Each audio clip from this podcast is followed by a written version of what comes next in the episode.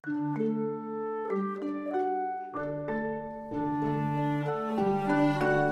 Klassik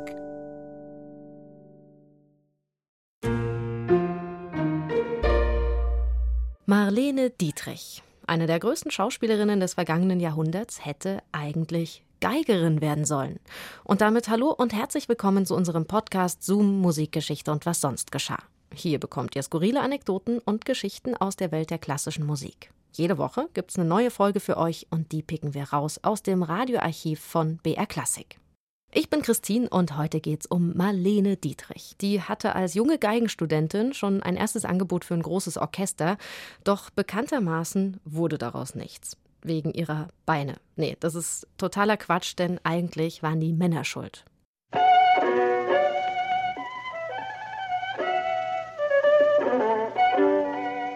Was hätte nur aus ihr werden können, hätte sie nicht, ja, hätte sie nicht diese fantastischen, wunderbaren Beine gehabt.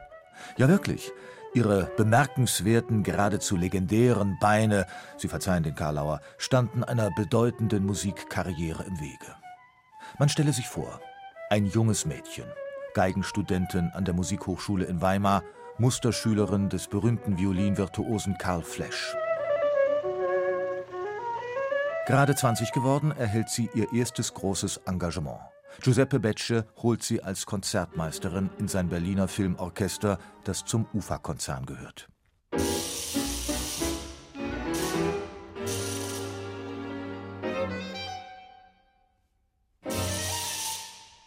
Wir sind im Jahr 1921, Stummfilmzeit.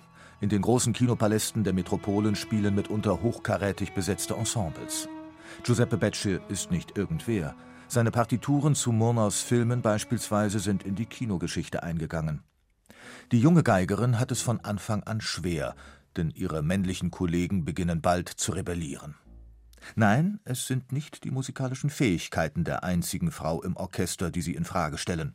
Die Herren der Schöpfung bringt etwas anderes aus der Fassung. Diese fantastischen, wunderbaren Beine. Angesichts dieser Beine sei ein konzentriertes Musizieren ausgeschlossen, völlig unmöglich. Resigniert und entnervt tritt die attackierte Konzertmeisterin von ihrer Position zurück und gibt den Musikberuf auf. Skandalös. Typischer Fall von männlichem Chauvinismus. Genau genommen müssten wir den Berliner Orchestermachos dankbar sein. Ohne ihre intrigante Empörung wäre das 20. Jahrhundert um einen Mythos ärmer. Denn schon bald wird die junge Dame ein Weltstar des Kinos sein. Ihr Name? Marlene Dietrich. Ein rätselhafter Schimmer, ein je ne sais pas quoi, liegt in den Augen immer bei einer schönen Frau. Doch wenn sich meine Augen bei einem vis-à-vis -vis ganz tief in seine saugen, was sprechen dann Sie? Ich bin von Kopf bis Fuß auf Liebe eingestellt, denn das ist meine Welt und sonst gar nicht. Marlene Dietrich, der blaue Engel, die blonde Venus von Sternberg, Hitchcock und Hollywood. Der Film kennt viele Stars, aber nur wenige davon sind echte Glamour-Göttinnen. Die Dietrich ist eine davon. Jedoch nur wenige wissen es, die Schauspielkarriere war Marlenes zweite Wahl. Ursprünglich wollte die preußische Offizierstochter Musikerin werden, klassische Musikerin. Dafür kann ich nicht. Ich bin von Kopf bis Fuß auf Liebe eingestellt.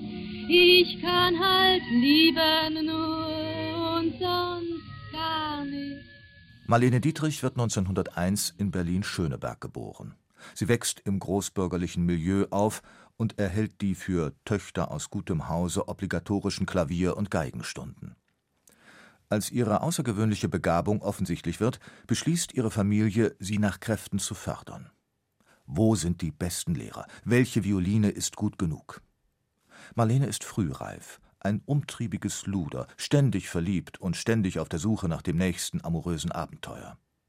Ihre größte Leidenschaft ist und bleibt dennoch ihr Instrument, mit dem sie sich Tag für Tag in ihr rosarotes Jungmädchenzimmer zurückzieht, um bis zu sechs Stunden zu üben.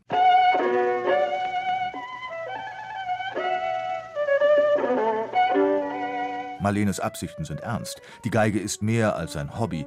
Sie ist eine Berufung, aus der ein richtiger Beruf werden soll.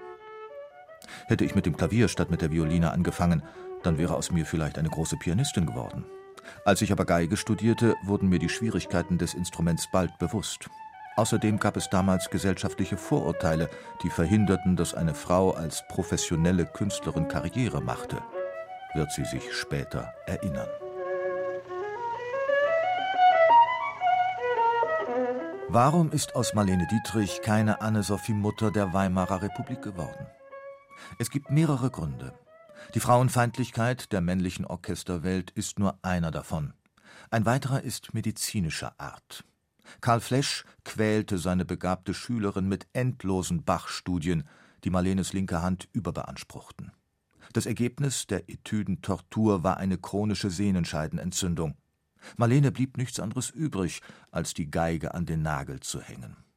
Kein Wunder, dass die Dietrich Zeit ihres Lebens Johann Sebastian Bachs Musik nicht besonders leiden mochte. Ich bin von Kopf bis Fuß auf Liebe eingestellt. Ich kann halt lieben nur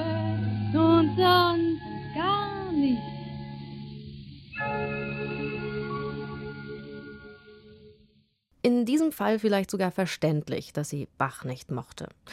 Zoom, Musikgeschichte und was sonst geschah. Gibt's immer samstags neu in der ARD-Audiothek und natürlich überall, wo es Podcasts gibt. Und ihr könnt uns auch gerne abonnieren, dann seid ihr immer auf dem Laufenden. Nächste Woche geht's dann um einen Geiger, und zwar um Václav Pichel und um dessen letztes Konzert. Der Hausherr, Josef von Lobkowitz, selbst ein virtuoser Sänger, und seine Gäste sind verzückt vom Geigenton Václav Pichels, der so süß und bezaubernd ist, dass später das Gerücht entstehen wird, er sei der Lehrer Paganinis gewesen. Die Zuhörer lauschen, geben sich den Klängen hin, bewundern die Kunstfertigkeit des Virtuosen, da plötzlich